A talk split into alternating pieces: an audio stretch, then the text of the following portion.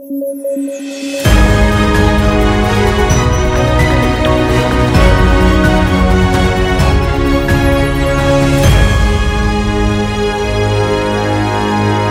noches, yo soy Paolo Benza y estoy como todas las noches con David Rivera y Alexandra Ames en Debate, el podcast de coyuntura de sudaca.p.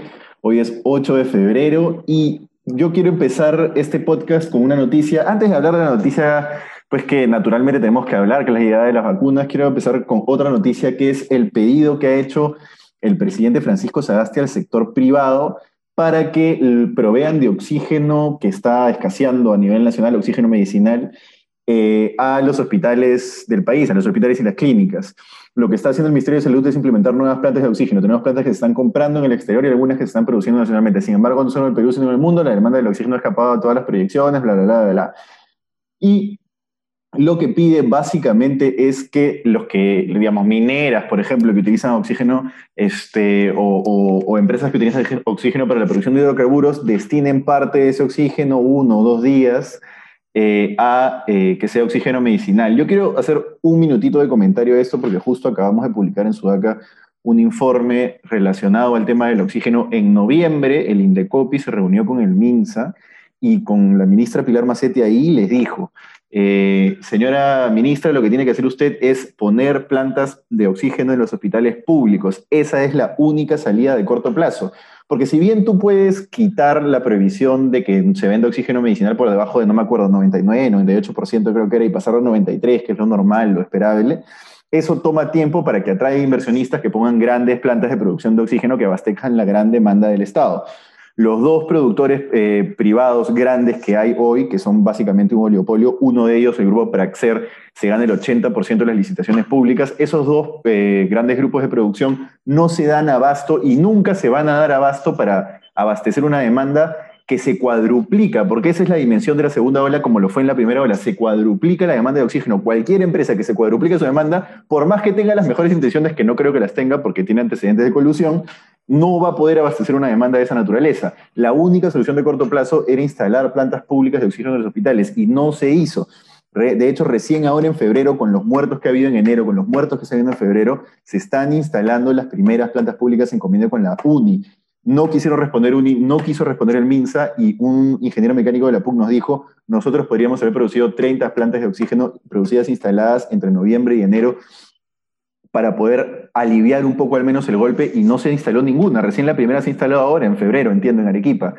Eso es un, ¿Y la católica por qué no? Y, para entender, Pablo, ¿por qué la católica no, no pudo hacer esas 30 plantas en ese lapso? Optó, el Estado optó por encargárselas a la UNI, no optó por encargárselas a la católica.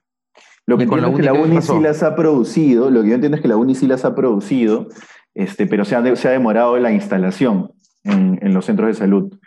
Eh, entonces eso, lo que, lo que se hizo fue, digamos, no llegar con lo que debían llegar. Y solamente para hacer un comentario final, esto es bien simple. Sí, está bien que el presidente le pida a las mineras que destinen un poco de su producción de oxígeno industrial al oxígeno medicinal, y bueno, ya es lo que queda, ¿no? Pero es que es eso, es lo que queda. O sea, no, debe, no tendríamos por qué estar a merced de un mercado con dos competidores o sea, son una serie de errores que han derivado en eso, pero una vez que pasa la primera ola, que ya baja la curva y que llegamos a un punto que decimos, ya vamos a prepararnos para la segunda ola, por lo menos hay que apurarnos un ratito y decir, bueno, antes de que llegue la segunda ola hay que instalar las plantas de los hospitales públicos, que es el estándar mundial. Normalmente no se reparte, no se reparte oxígeno en balones. Dale, Ale. Lo que pasa es que yo me pregunto, Paolo, ¿por qué? Y regresemos a la primera ola, regresemos a junio, cuando se inauguró la primera planta de oxígeno eh, gratuita en el arzobispado de Loreto. No sé si recuerdas. Sí, correcto. Eh, ¿Por qué el arzobispado puede implementar una planta de oxígeno más rápido que el propio Estado y la solución del Estado más bien es pedirle al privado que done oxígeno? Sí, sí, claro. Correcto, totalmente. Y hay una serie de, casos en los cuales hay capacidad de producir, como en la UPUC, por ejemplo, capacidad de producir plantas de oxígeno que no se toma. Hoy todos los hospitales de nivel 2 y 3 deberían tener su propia planta de oxígeno. Y hay un caso emblemático que es el Hospital de Tingo María, que por una gestión eficiente del oxígeno de su propia planta ha logrado no colapsar tanto como el Hospital de Huánuco, que también tiene eh, provisión de oxígeno, pero no la utiliza de la misma manera. Entonces, el oxígeno es clave. Yo creo que es lo primero que debieron haber visto antes de este, ventiladores, antes de camas, antes, porque un ventilador, si no tienes un intensivista, no lo puedes operar. Pero el oxígeno ayuda, o el oxígeno de alto flujo sobre todo, ayuda a que la persona no tenga que conectarse al ventilador. Entonces es, es importante decir que el presidente tiene que pedir esto porque no pudo hacer desde noviembre hasta enero, cuando ya había asumido el gobierno, lo que tuvo que hacer su gobierno en plantas de oxígeno. Oye, es, es, es, lamentable lo que, lo que dices. Me, me, llama la atención que se puedan hacer plantas de oxígeno en tan poco tiempo, o sea, en dos meses, pero bueno, tal vez la tecnología ahora, ahora sí, lo, sí lo permite.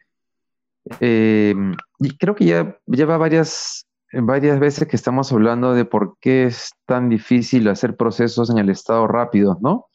Eh, yo no entiendo hasta ahora por qué no ha habido decretos de urgencia para temas tan importantes como, como ese. Ahora, una pregunta. Eh, ya estamos en esta situación. Hay que, digamos, efectivamente es un error. El MINSA tendría que responder además por qué no se pudo eh, implementar estos, estos balones de oxígeno. Entonces, ayer Sagasti Agarri dice, eh, le pide a las mineras industriales que sacrifiquen, ¿no? Habla un poquito como de producción, ¿no? Su producción para poder proveer de, de oxígeno a los hospitales. Ya en esta situación, ¿qué cosa creen ustedes que es lo que se debería hacer o que debería pasar? Porque lo que ha publicado Víctor Zamora es que en la primera ola, como la economía estuvo parada, efectivamente estuvieron destinando el oxígeno, como las plantas estaban paradas, el oxígeno que producían lo estuvieron destinando oxígeno, a, oxígeno eh, medicinal. Pero ahora que la economía está reabierta, están en operación. Entonces, claro, están usando su oxígeno para, para lo que producen. Sí, correcto. Ahora, dale, dale, dale. dale, dale, dale, Pablo, dale, porque quiero, o sea, quiero hacer un comentario, pero me voy a salir del tema, entonces mejor dale tú y, de ahí sigo. Ya, yo solamente te pregunto, David, si lo que tú dices es que, eh, o sea, lo que sugieres es que el Estado intervenga, digamos, en las plantas de oxígeno de, de, las mineras. No, no, no. No, Porque lo, que Zamora Ha tuiteado, lo que Zamora ha tuiteado es algo así como que usted ya pidió cuál es el siguiente paso, ¿no? Como, algo como lo que hizo lo pasa? con las clínicas, ¿no? No sé si por es ahí que yo te diría, Es que yo te diría que sí, si no supiese la historia que acabas de contar. Sí, es decir, si el Estado hubiese estado en una situación en la cual una planta de oxígeno se demora en instalarse un año, entonces claro, y es imposible haberlo hecho para la pandemia, te diría, oye, no queda otra, en Francia, Canadá, han tomado control del sistema privado y no pasa nada con la economía de mercado. Pero claro, cuando cuentas la historia de que en verdad lo, lo pudieron haber hecho en dos, tres meses, te lleva a replantearte todo, porque dices, claro, ¿por qué el privado va a pagar el pato por lo que el Estado no hace? No, por lo que no estuvo en capacidad de hacer. El problema es que hay gente muriéndose. Ayer, no sé si vieron la imagen de las personas intentando abrir a la fuerza la puerta de entrada de, los, de las ambulancias a la emergencia de Cayetano Heredia. Eh, y era una desesperación horrible, una mujer llorando en el piso. Entonces, claro, eso me lleva a hacerme, a replantearme la pregunta, ¿no? Eh, ¿Qué cosa corresponde hacer en este instante con la realidad tal cual como está? En chiquito, yo creo que hoy en este instante, en chiquito, en chiquito, yo creo que hoy en este instante lo que corresponde es que efectivamente el Estado idee alguna manera en la cual presione, porque no lo va a poder obligar, pero presione a, los, a las mineras, por ejemplo, a que destinen parte de su producción de oxígeno para los hospitales. Mira, eh, sabemos perfectamente que el oxígeno es un bien muy escaso en este momento. Sabemos que en la primera ola eh, fue crucial para salvar vidas. Sabemos que ahora evidentemente también pero sí me gustaría comentar un caso particular que me ha pasado esta semana, a partir de lo cual he estado pensando mucho en la gestión de la salud en este momento de la segunda ola. Y es que eh, yo he perdido lamentablemente a tres, a un familiar mío muy cercano y a tres, eh, dos amigos de mi papá en la última semana. Y los tres presentaron cuadros muy similares. Estaban en sus casas con oxígeno que habían conseguido por sus propios medios, ¿no? Eh, saturando muy bien, estaban entre 97 y 98, y de pronto, literalmente, de la noche a la mañana, bajaron su saturación a 60, 61, 65. Entonces, eh, yo hablé con una eh, persona que conozco en una institución de salud del Estado para pedirle básicamente ayuda, como me imagino muchos peruanos estamos tratando de hacer. Y ella me explicó que eh, es un error ahora que la gente se atienda en su casa hasta las últimas, porque esta nueva variante eh, está, lo que está haciendo es deteriorando los pulmones, caleta, entonces uno está saturando bien, pero te deteriora el, pulmón eh, de tal manera que de la noche a la mañana baja tu saturación. Y eso hace que ya sea demasiado tarde cuando llegas al hospital. Entonces, yo he estado pensando estos días eh, si es que solo el oxígeno salvará al Perú digamos, ¿no? Creo que debemos entender un poquito esta variante y los nuevos métodos de atención de salud, porque antes la estrategia era quédate en tu casa, atiéndete hasta que ya no puedas más y luego te atendemos nosotros, pero ahora ya no, esta, esta medida ya parece no ser suficiente porque necesitas chequearte los pulmones permanentemente para saber cómo se te está deteriorando el cuerpo con el virus. ¿no? Entonces es bien complicado. Sí, sí, totalmente. Creo que eh, la nueva variante lo que está haciendo es hacer repensar toda la estrategia global, ¿no? No sé si eso haga que el oxígeno sea menos importante, pero creo que va a ocupar otro momento en la cadena de atención. Ahora. Sí, bueno, ¿de qué hacer ahora? Ese es el tema. Pero David, dime, ¿tú, qué crees que debería hacer? ¿Debería intervenir las plantas de oxígeno en las mineras? No, no tengo la menor idea. Lo que pasa es que a partir de lo que, que diga que sí, no, Paola? ¿Tú quieres que diga que sí? Pero ya que David se muestre y una vez como estatista. Mira, ¿sabes lo que pasa? Es que tengo la impresión que si Sagasti ha decidido decir eso anoche, no es porque lo va a no es porque el gobierno esté intentando hacerlo o o va a intentar hacerlo. Si ha hecho ese pedido, es porque ya han estado intentando y no han podido. Entonces, ese proceso ya, ya debe haber pasado, no sé hace cuánto tiempo, cuántos días, pero debe, haber estado sucediendo.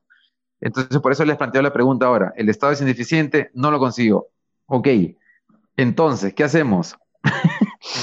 Una opción es decir, Paolo, porque yo, yo, también te diría, Paolo, te voy a forzar a que digas, no, lo privado prima sobre lo público, no importa que la gente se muera. que la gente se muera, ya está. El Estado es el responsable de que no haya oxígeno. Pero es difícil, es difícil, Este, saber qué cosa es lo que corresponde hacer.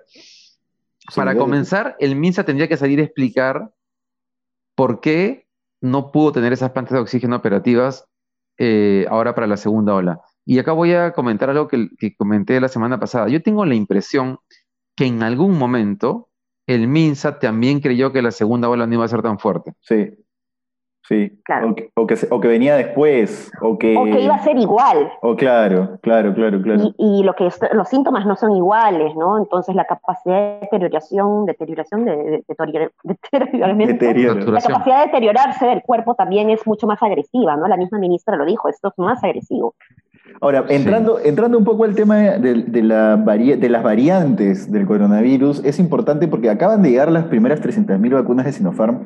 Yo sí personalmente creo que es una imagen de esperanza, una imagen reconfortante. No creo en la mediocridad de esos políticos que como ven que otro logra algo que ellos no podrían lograr jamás o que no pudieran lograr porque ni siquiera son gobierno, critican.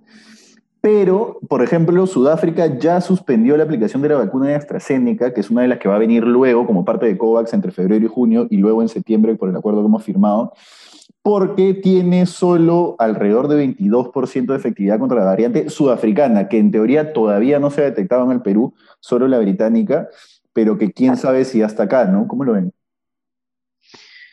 Complicado. eso va a complicar absolutamente todo, ¿no? Eh, hoy día se supone que saliera el, informe completo sobre la efectividad de AstraZeneca, pero también se comienza a decir que aparentemente la de Johnson Johnson tampoco sería tan efectiva para la variante sudafricana.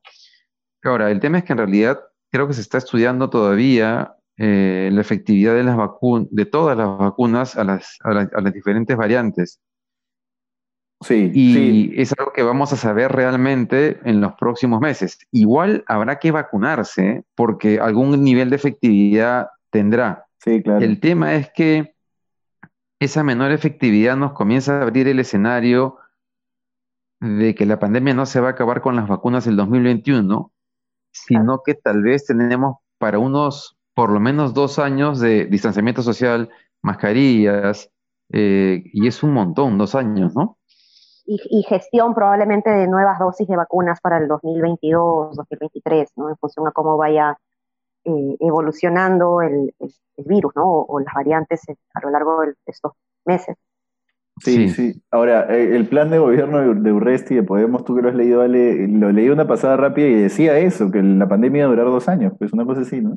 Ya más o menos que el quien ha elaborado ese plan al menos lo tiene claro. Carlos Anderson. Del Instituto del Futuro. Es, de verdad, esa es su organización, así se llama. sí, bueno, Carlos Anderson no es un buen economista, ¿no? No sabemos cómo ha terminado con Podemos Perú, pero bueno, este, es un buen economista y digo, es, es, es lo que yo llamo la derecha sensata. Sí, hasta, hasta, caviar lo pueden llamar. Ahora, AstraZeneca ya dijo que está desarrollando una vacuna para la variante sudafricana que no debería tomar tanto tiempo, ¿no? Debería ser un poco más acelerada. ¿Ha dicho cuánto tiempo más o menos? No, si lo ha dicho no, no lo he leído, la verdad. sí, yo tampoco he visto fechas. al principio, sí.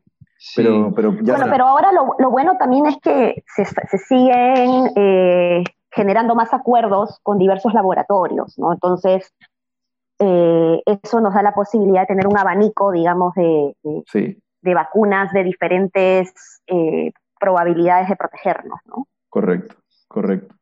Ahora, ya pasando al bloque político, hay varias noticias interesantes. La primera es que la Subcomisión de Acusaciones Constitucionales del Congreso ha aprobado el primer informe acusatorio contra el ex contralor Edgar, Edgar Alarcón, que se basa en una denuncia que le hace la fiscal de la Nación, Soraya Dávalos, por enriquecimiento ilícito. Tiene un desbalance patrimonial, según he leído, de un poco más de 200 mil soles.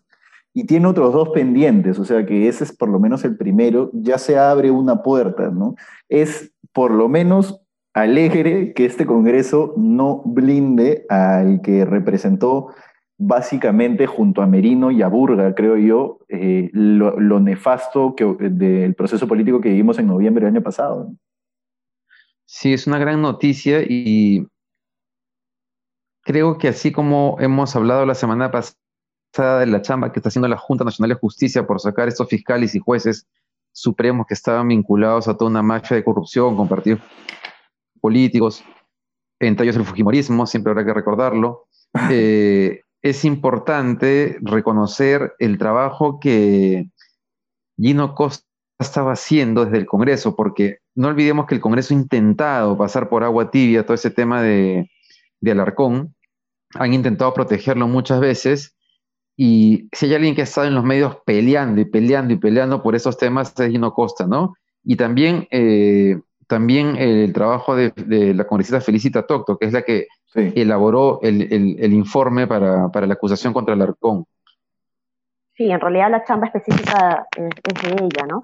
Ahora, ¿ella votó eh, a favor o en contra de la vacancia del Carra? Creo que a favor, ¿no? De la vacancia. Me agarras ahí, me agarras. No, Porque ella era de Somos Perú y, y, ahí le perdí de vista, creo que fue de las que renuncia a Somos Perú pero no sé si renuncia porque votó a favor o porque más bien votó en contra y se molestó con ellos. Ahí le perdí la vista a ese detalle. Sí, yo no recuerdo tampoco cómo fue, cómo, cómo fue su votación, pero en cualquier caso el tema de, de Alarcón está bastante buena. Sí, sí. Está bastante bien lo que ha hecho. Ahora, el otro tema es que el jurado electoral especial Lima Centro ha excluido al Pepe Luna y yo ya en eso ni siquiera quiero hacer un comentario de Pepe Luna, ya quiero hacer un comentario general. ¿Por qué diablos, estando a un mes y medio, cuánto falta? Falta todo febrero, casi dos meses y medio de las elecciones, seguimos viendo qué candidatos van a participar. ¿Eso es dable en una democracia? Pucha, eso es una, es una buena pregunta. No sé si los plazos han sido así por la premura con la que se aprobó la reforma política muy cerca de las elecciones pero claro, si es que, digamos, para la siguiente elección el proceso debería comenzar antes, ¿no? Creo que inicialmente las internas iban a ser en los meses de junio y julio, y por el tema de la pandemia se fue postergando. Creo que de ahí viene el problema que estás planteando. Pero igual es un tema que habría que, verificar. si no fuese así, igual sí, sí, habría que modificarlo, ¿no? Sí, y no solamente es un tema de estar a cuántas semanas de las elecciones, sino que estamos a tres días de que ya se eh, termine, digamos, la se oficialice la lista de los partidos políticos. Se supone que después del 10 de febrero, ya esos son los partidos, esos son los que son y ya está. Entonces tendrían que pronunciarse hasta el 10. Y la regla es esa. El problema es que, corríjame si me equivoco, pero me parece que en el proceso electoral anterior excluyeron a Julio Guzmán y no sé si también a Acuña después de esa fecha, cuando se supone que ya no se tenía por qué excluir. Sí, Eso no lo recuerdo. no recuerdo si fue después de la fecha que debían. Pero en todo caso, eh, me parece que, se, que eso es lo que no recuerdo. Voy a tratar de buscar el, tema porque me parece que se discutió sobre eso, pero eh, se entendería que ya después del 10 no tienen por qué excluir a nadie, ¿no? Correcto. Pero igual estando dos días es, o sea, a mí me parece eh, al menos sorprendente, ¿no? Que estando dos días de la fecha límite y a dos meses, dos meses y medio de las elecciones, todavía sigan viendo quién va a participar, quién no. Este, no sé si eso, eh, digamos, abona el argumento de que Pepe Luna deba seguir en carrera, pero si es así, no sé, está bien, pero no creo que sea justo que a tan poco tiempo de ir a votar el elector no pueda decir, ah, voy a votar por tal y sé que va a participar. Hoy hay 30 y, bueno, ya eso es en segunda instancia, ¿no? pero hay 33 candidatos del PPC que no, no, no les han permitido participar, entonces se desfigura la elección, creo, ¿no? Sí. Sí, ahora, en este caso en particular, con la pandemia de por medio, con una campaña electoral que todavía no ha arrancado, tal vez tal vez digamos está como contenido el tema, pero sí es cierto que pensando más en el largo plazo, el proceso debería, este proceso de tachas y de definición de candidatos debería darse hasta, no sé, pues noviembre del año previo a la, a la elección, ¿no? No, no entre enero y febrero cuando faltan solo mes y medio, ¿no? Mes y medio falta, bueno, dos meses faltan ahora para, para las elecciones, si es que hay elecciones. No, no, sí va a haber, sí va a haber. A ver, a ver, Alexandra no quiere, no quiere que la posterguen, así que no. No, ya de una vez, ya que entre el nuevo gobierno, ya, de verdad. bueno, ese nuevo gobierno puede ser, puede ser cualquier cosa, así que no, no, lo desearía tanto. Lo último es que Daniela Bugatá, ya con esto cerramos, Daniela Bugatá se ha propuesto que se vacune también a los futbolistas en el primer grupo de, de personas que van a ser vacunadas junto a médicos ¿no? y personal de primera línea para que el pueblo tenga entretenimiento hasta que dure el confinamiento y hasta que dure la pandemia. ¿Cómo lo ven? Totalmente absurdo. la NBA está jugando y no están vacunados, así que no entiendo. Exacto. O sea, está bien, si quieres, si quieres que haya fútbol, bacán, que haya fútbol. O que se, ponga él una, que se ponga él una nariz de clown y que haga chistes, no sé, pues si quiere que la gente se distraiga, pero es absurdo que le pida que pida vacunas para los futbolistas cuando con las justas estamos cubriendo al personal de primera línea de salud, ¿no? Es, claro, que también se vacunen los de estas guerras, ¿no? También, ¿no? También, que claro, que es verdad que tienen harto nivel de rating y todo lo demás, ¿no?